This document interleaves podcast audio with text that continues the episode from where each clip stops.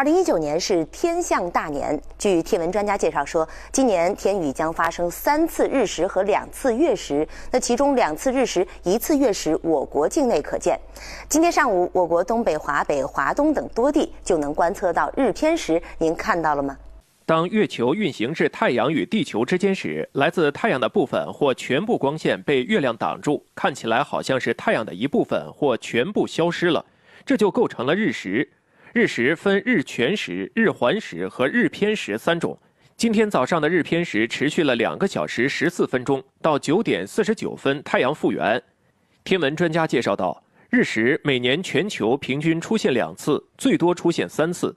另外一次在国内能够看到的是十二月二十六号，大部分地区可见不同程度的日偏食。用的那暗了给熏黑了，用这